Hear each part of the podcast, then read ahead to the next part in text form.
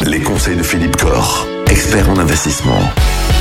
Philippe Corr, aujourd'hui, une fois n'est pas coutume, on va parler d'épargne.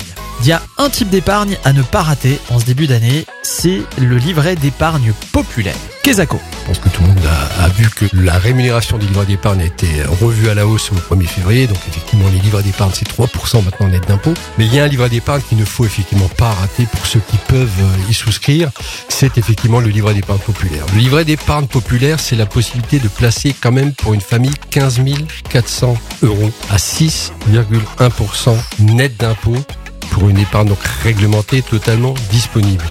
Alors quand je dis 15 400 euros, le livret d'épargne populaire, il est plafonné. Il est plafonné à 7 700 euros. Mais dans une famille, effectivement, monsieur peut ouvrir un livret d'épargne populaire, madame peut ouvrir un livret d'épargne populaire, donc ça fait 15 400 euros qui peuvent être placés à 6,1%. Donc aujourd'hui, presque plus que l'inflation. Quoi, Mais ça hein. s'adresse à n'importe quelle famille Non, alors ça Ah. ne s'adresse pas à tout le monde. Mais euh, souvent, on croit que ça correspond à des gens très très euh, faiblement rémunérés, avec des revenus très très modestes. Il faut prendre en compte le revenu fiscal de référence. Alors le revenu fiscal de référence, nous sommes en France, faisons les choses un peu de façon un peu complexe. On a des technocrates qui, qui font ça très bien. Qu'est-ce que c'est que le revenu fiscal de référence? Alors déjà, on peut le trouver sur la ligne d'imposition, sur la première page, où il apparaît clairement.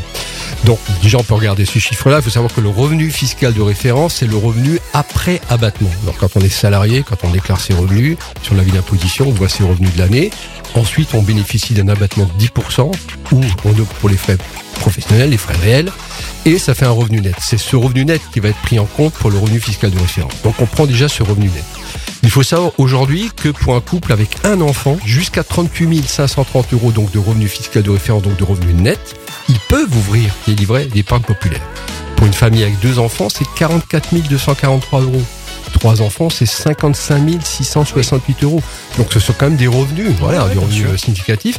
Donc regardez votre votre avis d'imposition, regardez votre revenu fiscal de référence. Si vous êtes en dessous, comme dit, de ces 38 530 euros pour un enfant, 44 243 euros pour deux enfants, 55 668 euros pour trois enfants, vous avez droit au livret d'épargne populaire à 6,1% d'intérêt net d'impôt. Et toutes les banques le proposent. Et toutes les banques le proposent. Voilà. Donc allez voir votre banquier avec l'avis d'imposition et ouvrez vite et même euh, sortez l'argent des livrets d'épargne à 3% Ouais. et alimentez ce livret d'épargne populaire à Ouais. 6,1%. Il n'y a pas, il y a Ça pas double le taux quand même. C'est Il n'y a pas c'est avantageux. Ah oui. Non, non, c'est vraiment un super livret. Donc ne pas passer à côté pour ceux qui peuvent effectivement y prétendre. Demain, les livrets d'épargne non réglementés. Est-ce que ça vaut encore le coup, ça, en 2023 On verra ça demain.